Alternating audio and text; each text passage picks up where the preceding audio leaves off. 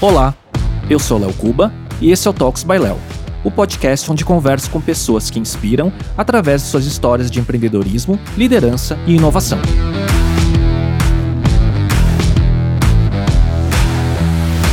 Neste episódio, eu conversei com a Karina Troncos, UX designer e vencedora por quatro anos consecutivos do Apple Scholarship Program, o programa de estudantes mundial da Apple. Além disso, a Karina é produtora de conteúdo em seu perfil no Instagram Nina Talks, que se tornou o mais conhecido sobre UX design no Brasil. Oiê, tudo Olá. bom? Tudo bom? Tudo e com você?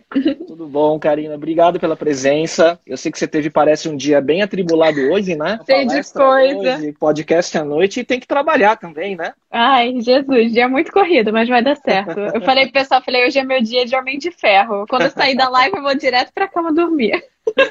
Ainda bem que não tem um terceiro turno ainda, né? Nossa. Karina, obrigado pela sua presença. Você é a convidada mais jovem do podcast até hoje. Vamos falar bastante. Eu queria primeiro falar pro, pro pessoal que, primeiro, eu conheci o trabalho da Karina muito recentemente num post do Ricardo Amorim. Eu não sei se foi no LinkedIn ou se foi aqui no Instagram, mas ele Foi falou em tudo. bastante- Ele em botou em todos todas as redes sociais, é.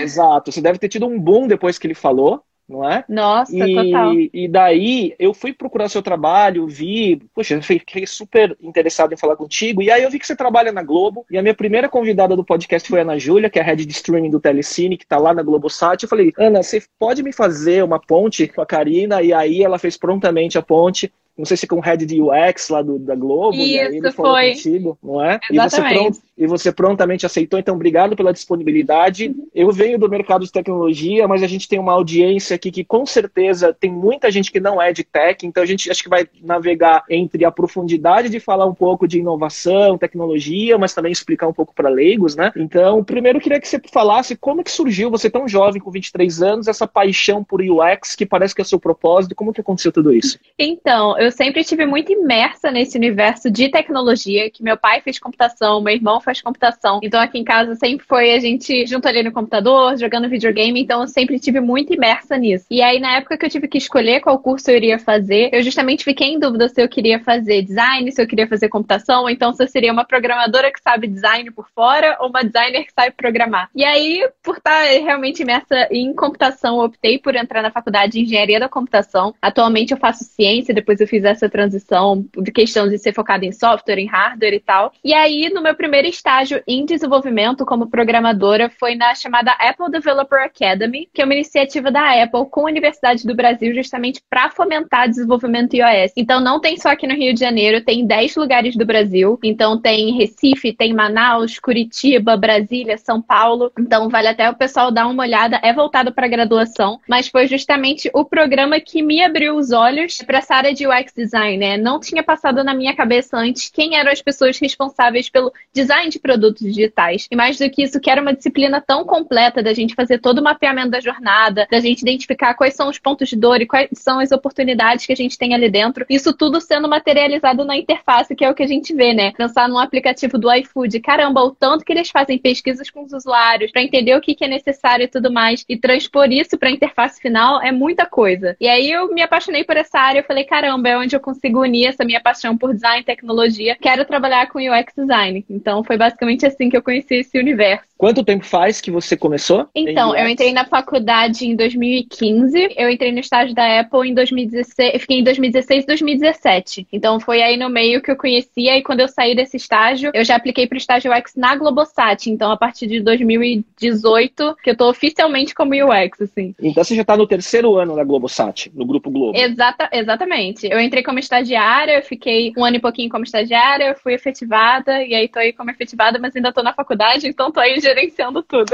Você deu uma visão geral, né, do porquê da paixão pelo UX, né, que é essa questão de tem muita gente que não sabe, né, que por trás de uma interface ou de um produto digital tem tanto estudo, tanta pesquisa, tanta ciência, né? E tem muita gente, eu tenho amigos da área de tecnologia, de inovação que falam, meu, tem gente que acha que UX é só fazer wireframe, né, ou desenhar protótipo e vem muito antes disso a pesquisa, né? Mas você pode, nas suas palavras, explicar para o público que é leigo em relação a UX o que que é UX? Então, até em termos técnicos, assim, dando um panorama geral, é justamente você cuidar de todos esses aspectos da interação do seu usuário com o seu produto final. Então, basicamente, é você entender o contexto maior que a pessoa está inserida e como que o seu produto vai agregar valor de alguma forma. Então, usando algum exemplo, esse do iFood, né? A jornada de uma pessoa em que ela vai pedir comida é muito mais extensa do que a pessoa simplesmente pegar o aplicativo e pedir. Então, a gente precisa justamente entender tudo. O que, que motiva a pessoa a fazer um pedido? O que, que motiva a pessoa a escolher certa marca? Então, muito mais do que a gente entender a questão de funcionalidade, né? Se a pessoa ela consegue pedir, você precisa também mapear de como que a pessoa vai lembrar daquele produto ou serviço na hora que ela precisa usar. Não pode ser um aplicativo que a pessoa simplesmente vai baixar e vai ficar lá esquecido. Ela tem que ter aquele brand awareness. Então, é justamente, a gente trabalha na área de UX, né, nas empresas, total em conjunto com negócios e desenvolvimento. Então, a gente está ali sempre entendendo quais são os grandes objetivos de negócio, seja aumentar o número de cliques na página, o tempo que a pessoa fica ali dentro, consumo de publicidade. Então, a gente pega esses macro temas, a gente disseca, a gente vê quais são as necessidades usuárias, a gente justamente faz muita entrevista, a gente faz muita pesquisa, a gente se embasa muito nas pessoas. Então, até o coração de UX é o design centrado no humano, tem muito a ver também com psicologia. Então, é isso que eu gosto muito de UX. Ela é uma área extremamente multidisciplinar. A gente está ali trabalhando com um pouquinho de tudo. E aí a gente trabalha com um time de desenvolvimento para entender a viabilidade técnica, ver o que faz sentido. E aí a gente tem ideias assim, e a gente prototipa, testa, não tem nada a ver com o que o usuário quer. É ele sempre buscando um meio termo. E isso se materializando na interface lá no final, seja no aplicativo, no site, o que seja, né? E aí, com tudo isso, quer dizer, super pouco tempo em contato, você logo começou a trabalhar, você está num lugar que tem, acho que, inúmeros projetos possíveis de ser desenvolvidos, e ainda com tudo isso veio a questão do Apple Scholarship Program, né? E aí, quando fala assim, puxa, ela tem 23 anos e foi quatro vezes selecionada no programa, quatro anos seguidos, conta um pouco dessa jornada, dessa trajetória e como isso tudo aconteceu. Então, todo ano tem a WWDC, né, que é a Worldwide Developers Conference, que é a conferência anual de desenvolvedores da Apple, que acontece todo ano lá na Califórnia, e é a forma que as pessoas conhecem justamente de você comprar o ingresso. Na verdade, você aplica para você ser sorteado para você comprar o ingresso, de tão disputado que é para você ir lá na conferência. Só que as pessoas não sabem que existe outra forma de você participar, que é através do Scholarship, que é um programa da Apple para estudante. Não tem a ver com, com o estágio que eu fiz, é basicamente eu só fiquei sabendo no meu estágio que era possível você aplicar como estudante. Então é para pessoas a partir de 13 anos, qualquer nível de ensino fundamental, médio, graduação, mestrado, doutorado, enfim. Então dos outros países tem muita, realmente, tem muita criança de 13, 15 anos, de verdade. Nossa. Deve ter indiano, né? Tem muito, nossa, tem muito indiano, chinês, europeu, americano, tem muito, mas passa muito brasileiro. As pessoas não sabem. Em 2018, se eu não me engano, passaram acho que 80 brasileiros. São escolhidos 350. Uhum. Então tem uma competição, a gente tem 10 dias para desenvolver um aplicativo por conta própria e aí eles escolhem 350 alunos do mundo por conta dos seus projetos. E aí a Apple chama a gente e leva a gente lá para uma semana de conferência lá na Califórnia. Então, basicamente isso. Aí nos últimos quatro anos eu tive os meus projetos escolhidos. E eu acho que o grande diferencial é essa questão de eu focar tanto na experiência do usuário. Eu tô sempre buscando entender o que, que eu consigo entregar de valor, muito mais do que apenas mostrar que eu sei usar uma certa tecnologia, pensar, né, o que, que vai ter de experiência, como que eu quero que os avaliadores sintam depois de ver o meu projeto, o que, que eles vão levar de aprendizado e como que eu consigo me destacar em meio a milhares de submissões, né? E aí a gente pode falar que você ficou craque em ganhar o concurso. você já deve saber os atalhos e ganhar a quinta, sexta, sétima vez vai ser uma consequência, provavelmente. Se Deus né? quiser, tá, tá, dando certo até agora, né? É, você consegue dar um, um, resumo, não precisa entrar no detalhe, mas assim, você já falou nessa questão de esse entendimento do problema do usuário, né? E, e aí trazer a solução e tudo mais, mas você consegue dar um resumo de alguns dos projetos, ou algum projeto desses quatro que você tenha mais destaque, ou que você tenha mais carinho, que você tenha uhum. vencido com ele? Eu acho que o que eu mais gosto foi o de 2018, que eu fiz sobre daltonismo. Só que em vez de simplesmente eu chegar e falar o que é daltonismo e a importância de se desenvolver aplicativos acessíveis, eu falei, eu vou dar um passo atrás e as pessoas elas não vão saber que esse é o meu tema do início. Então o nome dele era Color Vision, né? Visão das cores. Então eu começava lá o meu storytelling. Então eu começava falando o que, que são as cores, ah, o espectro visível e tudo mais. E depois eu passava, ah, então as pessoas elas enxergam dessa forma, porque nós temos cones, nós temos bastonetes, e depois eu falo, pô, mas nem todo mundo enxerga da mesma forma. Aí eu faço um simulador de daltonismo mostrando como que os daltônicos veem o mundo. E eu falo, ó, a importância da gente desenvolver aplicativos acessíveis, tem tantas milhões de pessoas no mundo que tem algum tipo de deficiência e tal. Então, pô, isso muda completamente o contexto do que simplesmente eu chegar e falar daltonismo. Uhum. E aí eu tento uhum. sempre explorar o visual, eu gosto muito de, fazer, de ter uma pegada assim mais educacional, então eu sempre faço voltado para o público infantil, então eu consigo explorar ilustração, eu consigo explorar interação, de ter som, de ter aumenta, diminui e tal. Então acho que esse é o grande segredo para mim, tipo, não tem certo nem errado, mas justamente eu falo, pô, UX é o meu ponto forte. Não vai ser desenvolver algo de inteligência artificial, que sei lá o que, tipo, tem todos os tipos de níveis de projeto, tem cada pessoa, ela tem uma habilidade específica melhor, mas aí eu tento focar na experiência, eu acho que isso é o meu grande diferencial. É, e aí, quando quanto com seu nome em projeção, seus trabalhos aparecendo, é natural de aparecer qualquer tipo de projeto de alguma disciplina ou de alguma tecnologia específica, seja de inteligência artificial, seja de Big Data, o que for. E aí, quando tu fala, puxa, a gente precisa de alguém que pense na jornada do usuário, né, na interface, aí você complementa o time. Provavelmente Exatamente. um dia, em algum dia, em algum momento, você vai ter alguma startup fazendo isso, não tenho dúvida nenhuma, que deve ser o caminho que vai acontecer. E falando, os quatro anos, quem é selecionado, então, acaba indo para o campus da Apple, é isso? Então você isso. pegou essa transição do campus anterior para o atual? Viu ah, eu conheci lá, eu fui no Steve Jobs Theater. Eu não cheguei no Apple Park em si. A gente tem uma parte do lado, assim, que é onde fica realmente. Onde foi o, o keynote desse ano? Toda a filmagem uhum. foi no uhum. Steve Jobs Theater e eu fui lá em 2018. Tinha, tava quase abrindo, eles levaram a gente para conhecer. Então, até 2016 estava sendo lá em, em, São Francisco e a partir de 2017 está sendo em São José. Uhum. E aí, pô, tem, tem a conferência, tem, tem tudo. Então, é super legal que a gente, além de ter a apresentação principal, tem vários eventos paralelos. Então, tem uma semana inteira de palestras, tem palestras que ficam gravadas e tem palestras que não ficam. Então, teve uma, por exemplo, com a Michelle Obama no horário do almoço. Eles Nossa. trazem pessoas convidadas, trouxeram mulheres da NASA para dar palestra pra gente. A gente tem acesso a coisas extremamente exclusivas. Então, ano passado teve o lançamento do Mac Pro. E aí eles fizeram uma sessão especial para quem quisesse ver de perto e conhecer. Então, a gente viu lá, tipo, acabaram de anunciar, acabou a apresentação do Keynote, chamaram a gente para ir lá conhecer. Então, é coisa assim de outro mundo a gente marca horário com engenheiros da Apple, a gente mostra os nossos Nossa. projetos. É, é assim, é, é a melhor experiência da vida. Disneyland para quem é geek, né?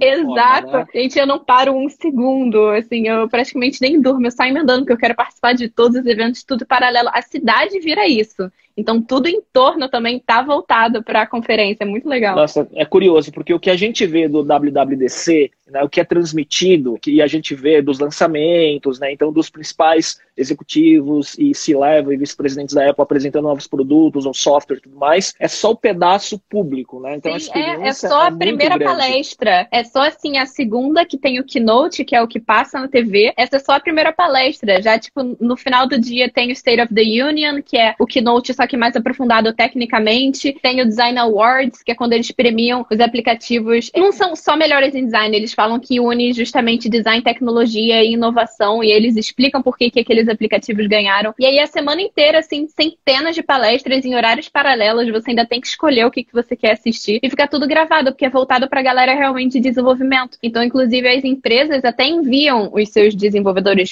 escolhem um representante para justamente falar lá com a galera, conhecer as novas tecnologias. E é muita coisa que acontece, as pessoas não têm tanta noção. É literalmente uma semana, é de segunda a sexta. E daí, com quatro anos participando dessa enxurrada de conteúdo, submetendo os seus projetos, ganhando e participando, eu imagino o quão fã você é da Apple. Eu tô tipo aqui com o meu kit Apple.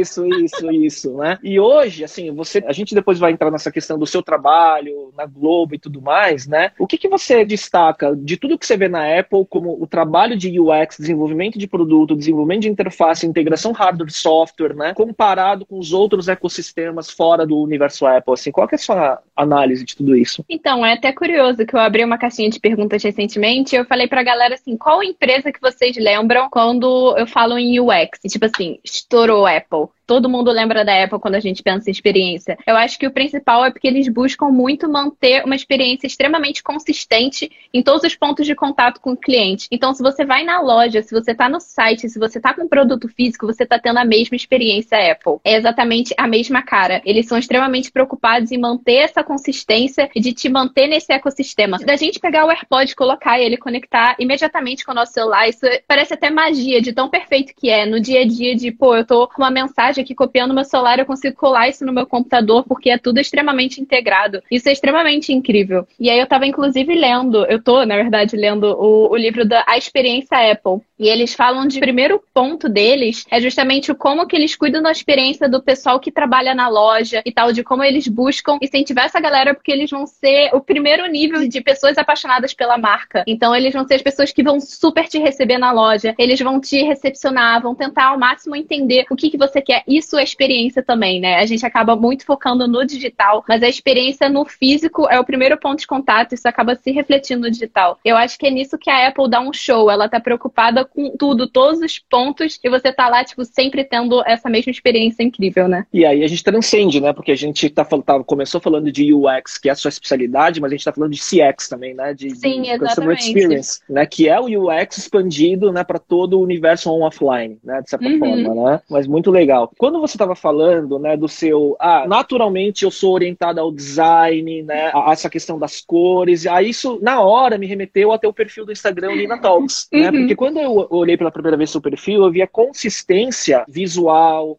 a tipografia, cores, padrão, né? A usabilidade dos seus posts, de certa forma, de como uhum. você navega nesse conteúdo. Conta sobre essa experiência que você criou um perfil que hoje, se não é o mais conhecido, é um dos mais conhecidos sobre UX no Brasil. Cresceu super rápido, conteúdo excelente. Quando você começou o perfil e como que é o seu processo de produção de conteúdo? Então, justamente quando eu estava começando a estudar a respeito de UX, porque eu queria fazer essa transição, né? Eu descobri a área, eu falei, gente, é com isso que eu quero trabalhar. Mas eu já estava em mais da metade da faculdade de computação. Eu falei, ah, não faz sentido eu trocar para design. E hoje em dia eu vejo que o UX é muito mais do que a simples matéria de design, né? Então todo o meu conhecimento de programação eu aplico no meu dia a dia e tudo que eu estudo por fora também eu consigo aplicar. Então, inclusive na área de UX, tem muita gente que é de publicidade, de arquitetura, de engenharia, tá todo mundo ali sempre buscando e agregando. Então eu tava fazendo essas minhas pesquisas e eu justamente senti falta de duas coisas: de mulheres falando sobre UX, tipo, foi muito difícil de achar conteúdo, e de pessoas no início da carreira. Realmente não tinha. Só tinha tinham coordenadores e gestores, o que é ótimo. Eu aprendi e aprendo hoje, até hoje, muito com eles, mas eu senti falta justamente de ter essa identificação de pessoas ali no início, compartilhando quais são as dificuldades delas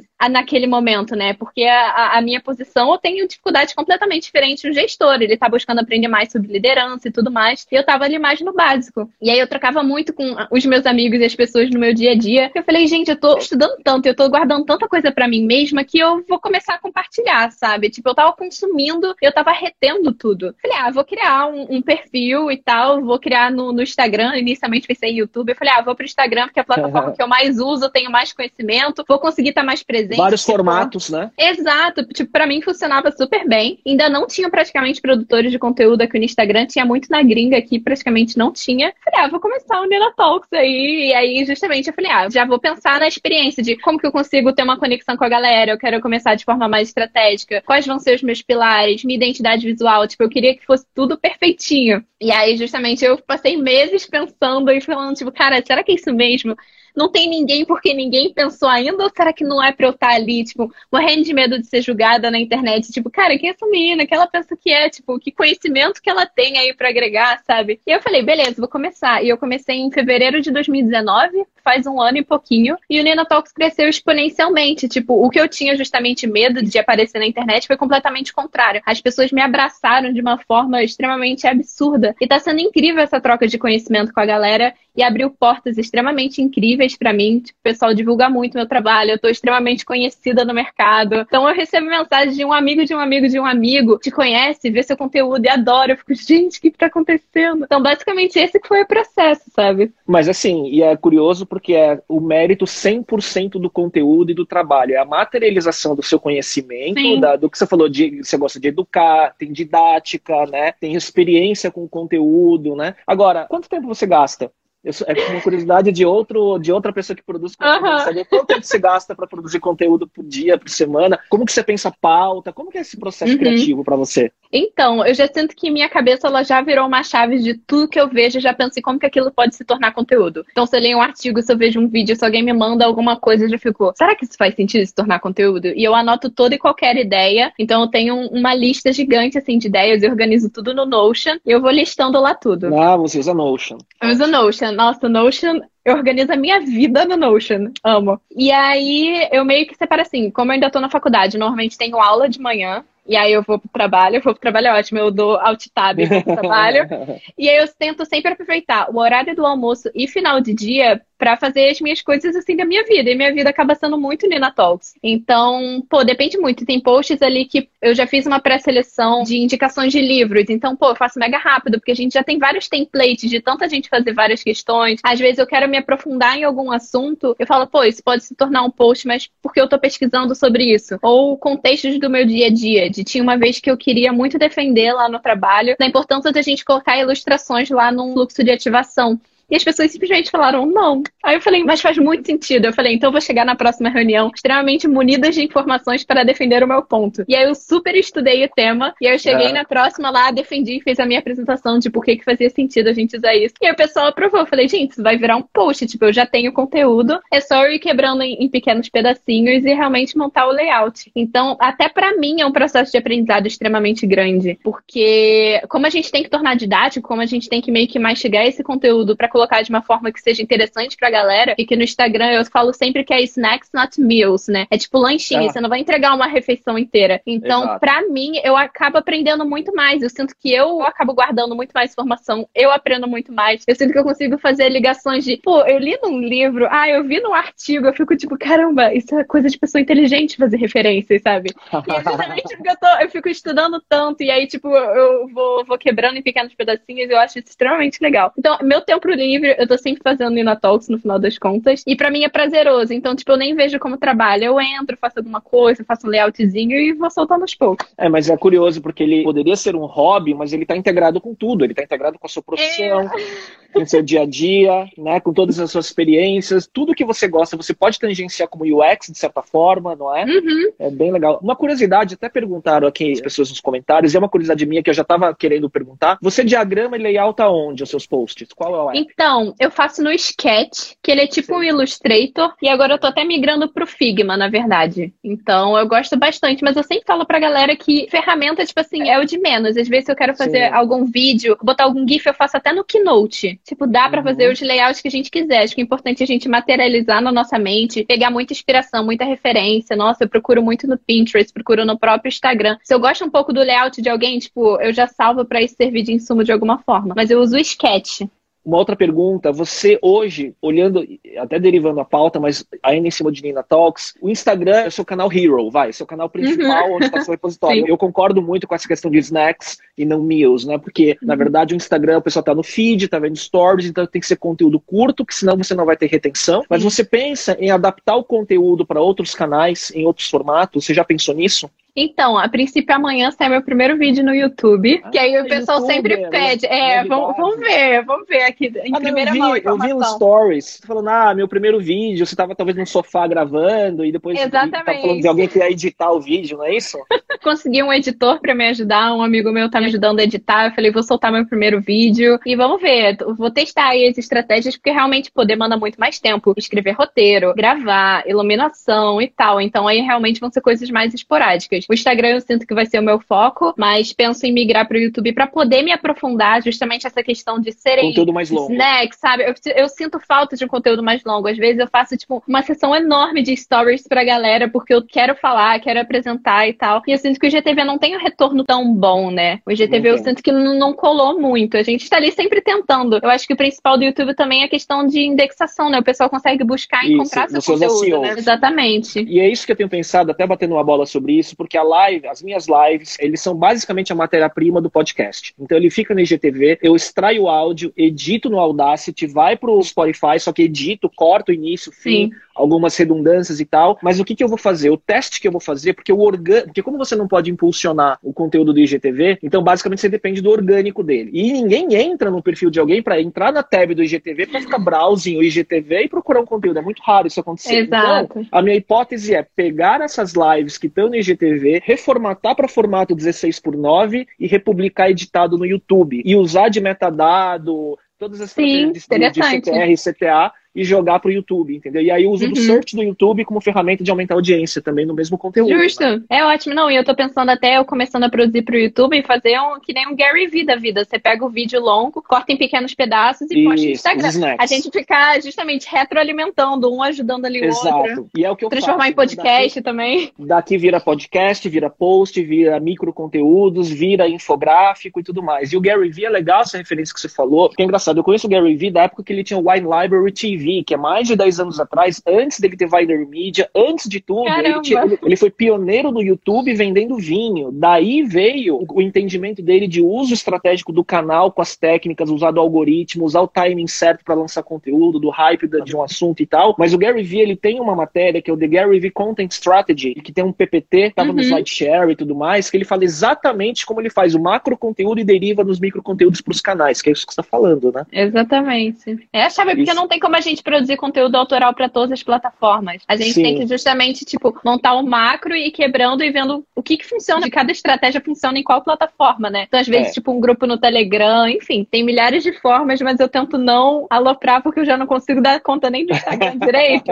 Você vai ter que ter uma, uma fábrica de conteúdo trabalhando com você daqui a pouco. Né? Exatamente. Né? Sou só eu, né? Eu tô aqui na luta. Karina, falando sobre inspiração e cases de UX, o que, que te inspira, então, tanto como produto, né, produtos, startups, né, o que, que você admira como boas soluções de UX? E outra pergunta é onde você consome conteúdo, quem são seus profissionais referências e canais para indicar? Então, boas referências assim de UX, acho que trazendo muito pro contexto do universo da galera, né? Eu, eu, lembrei rápido assim, tipo do Nubank. Eu acho que as pessoas elas estavam extremamente acostumadas de que banco tinha que ser algo extremamente sofrido, custoso, que você ia ter que passar dor de cabeça, independente de qual seja. As pessoas elas já estavam acostumadas com isso. E justamente ter uma empresa que fala e pensa, né? A gente consegue reformular toda essa experiência, uma experiência de banco pode ser boa. A gente pensando de primeira parece que a pessoa tá brincando, tipo, nunca uma experiência de banco vai ser boa. Então, acho que a gente enxergar as coisas com outros olhos e ver de que forma a gente consegue melhorar pontos que a gente já se acostumou de ser ruim, eu acho que é o grande pulo do gato. Então, a gente justamente ouvir as pessoas, entender quais são as grandes dificuldades e como que a gente consegue tornar isso oportunidade. Então, para mim, o Nubank é um grande case de experiência. Tudo que eu uso no app, eu não tenho muita noção, assim, de investimento, de como cuidar do meu dinheiro. Tudo é extremamente explicado, passo a passo. Você nunca sente que o banco tá te enganando. Em outro banco, você tá o tempo inteiro com medo de clicar porque você acha que você vai fazer alguma besteira e vai perder o seu dinheiro, sabe? Então, acho que isso é um grande case de UX, assim, que veio na minha mente. Em questão de consumir conteúdo, eu gosto muito de ver vídeos no YouTube. Não é específico de UX, mas eu tenho assistido muito o The Future. Esqueci uhum. o nome do cara. Eu consumo muito livros atualmente, então eu tô lendo, eu terminei agora de ler. Tem confiança criativa, eu li design emocional, tenho design do dia a dia. Então eu tô sempre ali consumindo muitos livros e artigos de grandes plataformas. Então tem o blog da Adobe, tem o blog do Figma, tem o UX Collective, que é no Medium, que acho, se eu não me engano é o maior repositório de artigos de UX no mundo e no Brasil, porque tem a versão em português e tem a versão do mundo. Tô sempre lendo artigos e, pô, grupos de WhatsApp, a galera sempre manda coisa legal. E a gente entra num artigo, a gente abre mais 10, né? Então é extremamente infinito o, o nosso consumo de conteúdo. Eu acabo não consumindo. Longo.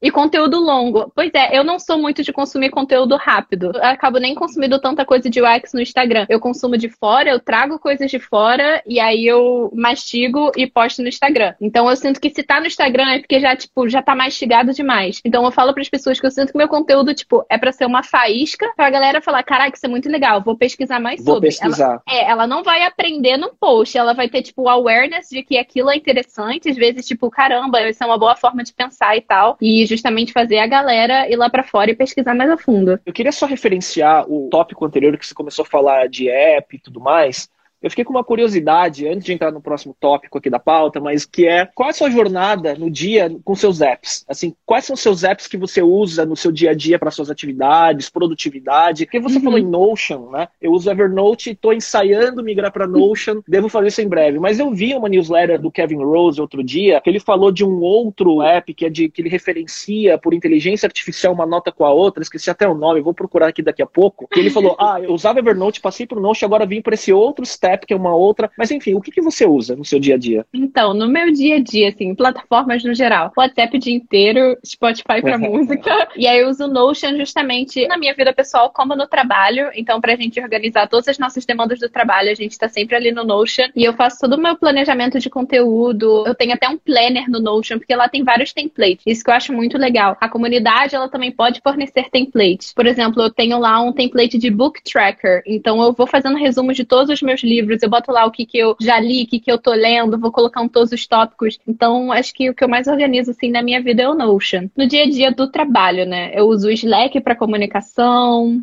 que mais? Uso o Sketch e o Figma, agora tô nos dois para fazer, tipo, todas as telas e todos os posts. Mas acho que o geral é isso. Provavelmente esqueci de alguma coisa.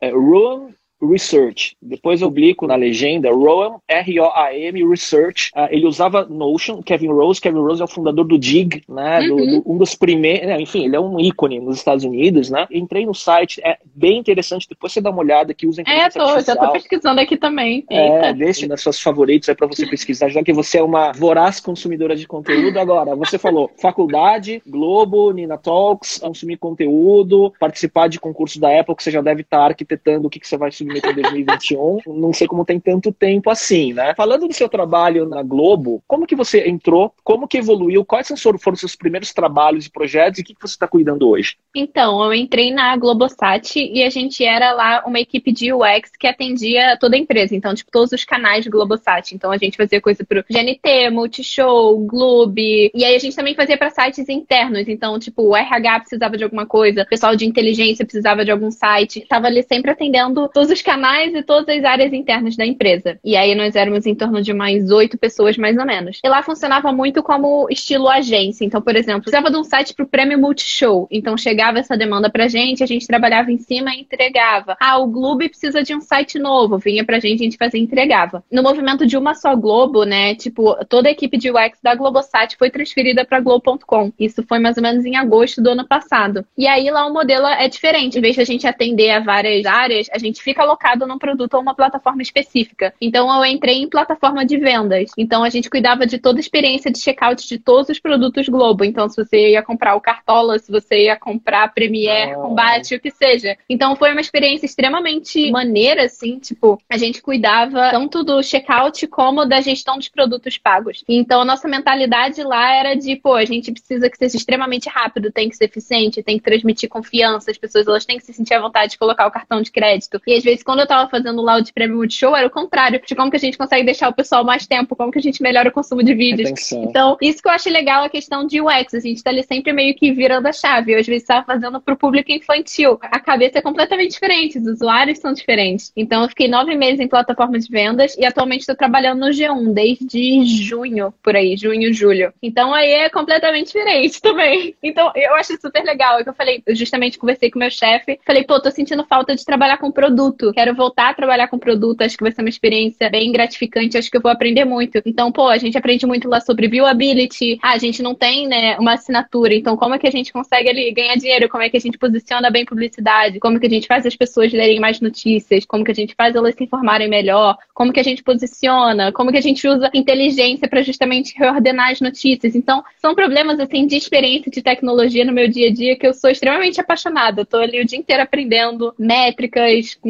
pessoal de data science, então basicamente esse é o meu dia a dia. E eu fui passando por várias formas diferentes de trabalho aí. Agora é curioso, né? Porque você está no G1 num momento de pandemia que o consumo por notícia, principalmente sobre pandemia e até acho que assuntos políticos, enfim, tem muita coisa que está demandando das plataformas de notícia, né? A audiência Sim. de TV a cabo subiu, o consumo de notícia né, online subiu, então é um desafio bom. Aham, uhum, não é ótimo, eu tô adorando.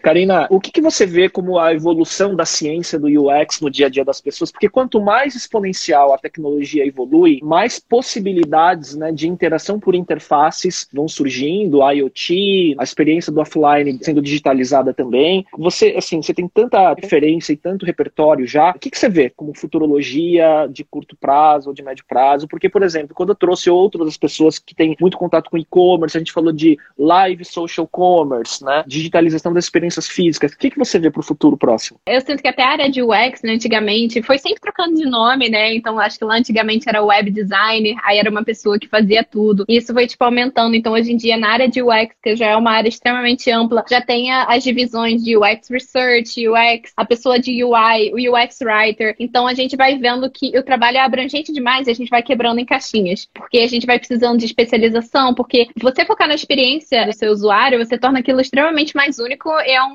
uma grande forma de você se diferenciar dos seus competidores no mercado. Você focar na experiência, você entregar algo de valor, você gerar conexão, super vai te diferenciar no mercado. Então, eu vejo crescendo né, a questão de realidade aumentada, realidade virtual, interfaces conversacionais, acabam sendo coisas mais nichadas. Então, eu, eu sinto, mas é coisa da minha cabeça, que vai cada vez especializando mais. Eu sinto que o coração, né, o core, ainda vai ser a questão de design centrado no humano. A gente precisa conversar com as pessoas e entender as necessidades. Mas a gente vai acabar, às vezes, quebrando em mais partes para a gente conseguir atender, porque a forma que a pessoa interage com uma interface conversacional é completamente diferente da forma que ela interage com um aplicativo de televisão. Então, vai se tornar mais difícil de ser a mesma pessoa que trabalha com isso de ponta a ponta. Então, a gente vai quebrar mais, precisa até de desenvolvedores mais específicos. Então, eu sinto que a gente vai se dividindo conforme a gente for descobrindo novas tecnologias, novos formatos de interação, a gente vai acabar se especializando mais, né? Concordo, essa, a especialização da especialização acontecendo, né? Uma curiosidade minha, qual a tua visão sobre a interface de voz, né? Siri, Alexa, o que, que você vê para o futuro disso? O quanto está pegando? O que, como, qual a sua análise?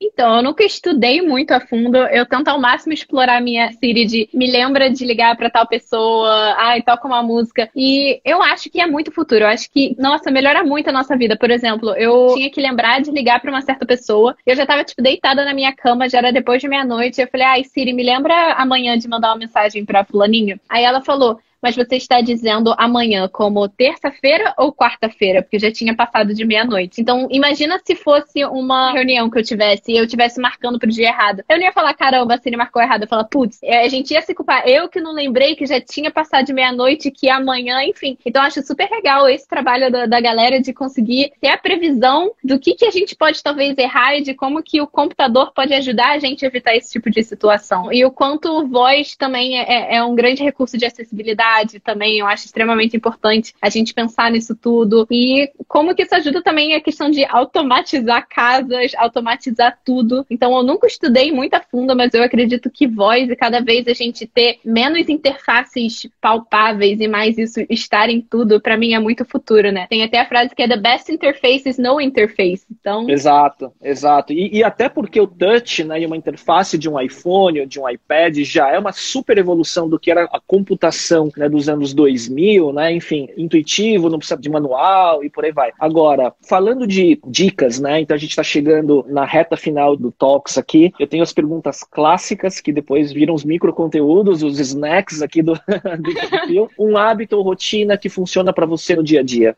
Então, o que funciona muito para mim é listar as coisas que eu tenho que fazer. Literalmente, eu gosto de, por exemplo, no meu domingo, chegar e falar, cara, o que, que eu vou fazer durante a semana, sabe? E eu listar esse tipo de coisa para justamente, se eu tenho tempo livre, eu vou ficar pensando, cara, mas o que, que eu faço? Eu tenho muita coisa. Se eu tenho isso listado, eu sinto que eu, eu, eu me torno menos ociosa. E eu também me obrigo a bater os meus prazos, já que tem tanta coisa acontecendo. Então, o hábito é justamente de me organizar. É até um momento zen para mim, de sentar, eu gosto de fazer no papel. Aí nisso eu sou bem analógica, assim, assim, de, tenho tal coisa e tal, então esse é um hábito que eu tenho que me ajuda bastante. Legal. Pelo tanto de informação que você está consumindo, qual livro você recomendaria hoje como um livro acessível para um espectro muito grande de profissionais e que vem talvez no universo de UX ou não? O que você recomenda? Eu recomendaria o Não Me Faça Pensar, do Steve Krug. Eu acho interessante que ele fala de como que você projeta coisas que você vai demandar o mínimo de esforço cognitivo das pessoas. Os usuários, as pessoas, elas não precisam ter que pensar muito para conseguir atingir um certo objetivo. E eu acho que isso é extremamente importante para pessoa de qualquer área. Então esse livro realmente é muito bom.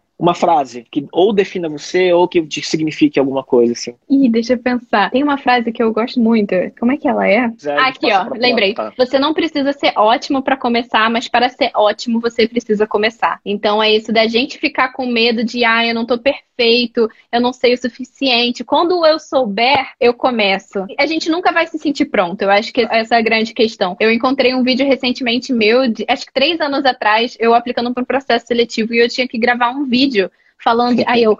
Meu nome é Karina Troncos, eu tenho 20 anos. Outra pessoa, não tem nada a ver. Então as pessoas falam, tipo, nossa, mas você fala super bem com a câmera. Eu fico, gente, mas é porque eu comecei isso há um tempo, eu já tô ali exercitando, pensando. Se eu pensar, ai, quando eu souber muito de UX, aí sim eu começo um perfil. Aí outras questões vão estar extremamente atrasadas. Então, pra mim, é começar. Você nunca vai Mas ser ótimo até você começar. Mas analisando essa sua trajetória, desses quatro anos de scholarship da Apple, a tua produção de conteúdo e tudo mais, me parece assim que foram três, quatro anos super intensos de transformação. Você deve ser outra pessoa em relação ao que você era aos 20, provavelmente, não é? Gente, não, e acho que as pessoas que me conheceram no colégio, elas devem ficar, gente, o que, que aconteceu com essa Que que menina? que era menina? tímida, vermelha, que não queria apresentar nada no colégio. Eu falava, gente, eu faço os slides e alguém apresenta. Pelo amor de Deus, não me façam ir lá na frente, que eu vou virar um pimentão. Então, tipo, gente, o que aconteceu com essa menina aí que tá todo dia fazendo live com 230 pessoas aqui? É, Nem eu é acredito.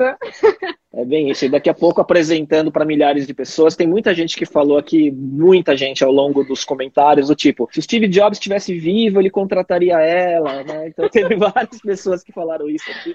Acredito que sim, né? Uma curiosidade antes de passar para a última dica. Você acha que não fosse o Steve, obviamente sim, mas o quanto será que a Apple ainda vive na inércia da alma do Steve Jobs de ter criado esses produtos tão icônicos, né, como iPhone, iPad, e setado esse rumo para a Apple ter virado a companhia americana mais valiosa, né? Dois trilhões. Eu acho engano, que é. Nossa, agora bateu, né? Ah, eu É. sinto que eles vão meio que levar essa questão da alma do Steve Jobs pra sempre, tanto como uma, uma forma estratégica, e eu acho que também por ele ser marketing, extrema né? É. de marketing total, tipo, e acho que a questão também de dele ser muito o coração da marca, a questão da visão dele, de acho que a visão da Apple está muito alinhada com a visão que ele tinha pra marca, e eu sinto que eles estabelecem isso como objetivo, e eles vão estar sempre mirados naquilo. Então acho que tem muito a ver o que que ele queria pra empresa e o que que eles conseguem fazer pra chegar naquele grande objetivo. Você Pode chegou a, a pegar a época do Johnny Ive, do Jonathan Ive, da, Sim, da Apple, numa das idas que você foi, ele, porque ele, ele não tá mais na companhia, né? Pois parece. é, ele saiu tem alguns anos, uns, Uns três dois anos, anos, por aí. coisa É, assim, é, uns dois, é. três anos. Eu conheci mais a fundo ele logo depois que ele saiu, assim, porque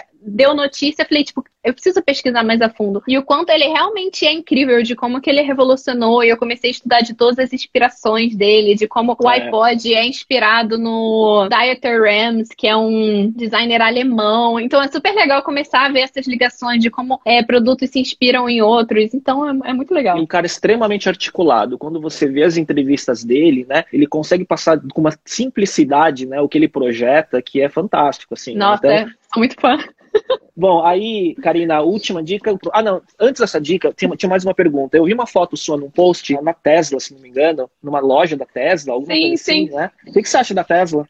Eu acho extremamente legal a questão deles serem disruptivos e da questão de energia elétrica e da visão deles de, pô, como que você consegue ganhar dinheiro com seu carro na garagem porque tá gerando energia, enfim. A questão, né, que o pessoal lá é meio doido, tem umas coisas meio doidas, não sou tão fã assim, mas a empresa em si, pra mim, a mentalidade, também a questão da SpaceX, enfim, eu sou super a favor de inovação. Então eu adoro ver essas questões disruptivas. Eu super teria um carro da Tesla, eu acho lindo, maravilhoso. Aqueles painéis e tudo, pra mim é extremamente futurístico e eu sou apaixonada por tudo que é futurístico. Então, É, e o Elon Musk é, é um gênio, mas é um maluco ao mesmo tempo. é, ele é né? uma, mas acho que uma coisa leva a outra, entendeu? É, não dá pra ser, não dá para equilibrar, né? Exatamente, exatamente. Então, para a última pergunta, das dicas e tudo mais, qual é o teu sonho profissional, assim, qual é o teu propósito, o que, que você sonha em atingir no futuro? Então, o que realmente me dá assim brilho nos olhos é trabalhar com design, tecnologia e educação. Para mim são as coisas que eu assim mais gosto. Então, por isso que eu sou extremamente apaixonada pelo Nena Talk. Então, receber várias mensagens de que eu tô inspirando pessoas a começarem seus próprios perfis ou as pessoas falando, pô, eu consegui um estágio, eu consegui um emprego porque você me ajudou. Isso para mim me motiva. Eu gosto realmente de ajudar as pessoas de qualquer forma que seja, e através de design, tecnologia e educação, para mim, assim, eu sinto que é o meu propósito, eu sinto que eu tô aos poucos atingindo isso. Então, se uma pessoa me manda uma mensagem de você me ajudou de alguma forma, para mim, tipo, eu sinto que eu cumpri o meu dia, sabe? Então, eu tô ali, eu gosto de botar o meu coração e me entregar para ajudar a galera. Se eu tô numa posição extremamente privilegiada de ter todo esse conhecimento, todas essas informações, eu quero poder levar isso pro máximo de pessoas possível. É isso. Ai, o pessoal manda que... aqui, você faz a diferença. É vontade de chorar lendo essas coisas, entendeu? É, então, tem bastante gente com carinha de choro, emocionado aí. Então, já agradecendo, chegando no encerramento, queria agradecer sua presença, Karina. Foi brilhante. É engraçado, assim, que eu já conversei ao longo da história dos conteúdos e do, do podcast, do meu canal no YouTube, com várias pessoas que estavam nesse momento que você tá, assim, sabe? E dá para perceber pelo brilho, pela palavra, pela verdade que você transmite, né? Que, assim, talvez daqui a um ano, dois anos, eu não conseguisse falar falar no podcast com você que você vai estar num lugar talvez inacessível do ponto de vista de, de ser tão requisitado. Eu tenho quase certeza que vai acontecer dessa forma, né? Então, queria agradecer a sua presença, foi brilhante. Queria deixar a palavra final para você. Que mensagem que você quer deixar para o pessoal que te acompanha? Então, queria agradecer muito pelo convite, verdade. Fico extremamente feliz, assim. Agradecer o carinho da galera. E acho que a minha dica é justamente você correr atrás do que você ama. Não tenha medo, você nunca vai se sentir pronto. Então, é ali realmente, obviamente, você se planejar, mas não ao ponto de isso te impedir de começar. Então eu tô sempre ali, aplica para vaga de estágio, aplica para vaga de emprego, começa a compartilhar conteúdo, nem que seja tipo no seu nicho de amigos, enfim. Acho que é super importante você se vender e mostrar o que você gosta, o que, que você ama pro mundo e você vai ver que é extremamente gratificante você poder compartilhar isso com outras pessoas. Então me botaram, ela responde direct, começa a falar em público, você tem,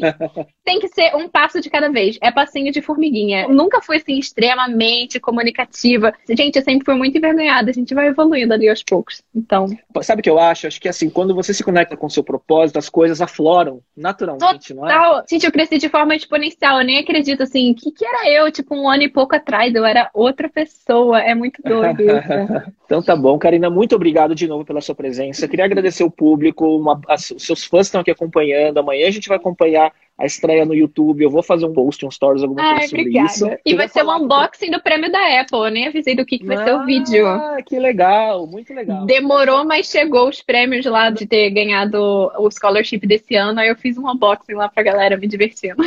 para a estreia hoje aqui, então, além de tudo, né? Então, esse, esse teaser, né? Eu queria falar pro pessoal que na semana que vem, terça-feira, então vai ser dia primeiro já, a gente vai falar com a Cris Correia, que é jornalista, ex-editora-chefe da Exame, autora de três best-sellers, que é O Sonho Grande, biografia do Lehman, Alice Cupira, da 3G, Abílio e Vicente Falcone eleita uma das personalidades mais influentes do Brasil pela revista Época. Vai ser um bate-papo super legal para emendar com esse da Karina, que foi excelente, super inspirador. Karina, obrigado, pessoal, obrigado. A gente volta na próxima semana. Tchau, tchau. Obrigadão.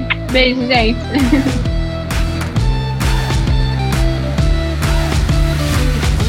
E para você que chegou até aqui, gostaria de te convidar para acompanhar o canal do YouTube e o perfil no Instagram, onde você pode se atualizar sobre novidades sobre o podcast e conteúdos derivados. Procure por Talks by Léo no YouTube e Digital by Léo no Instagram. Até lá!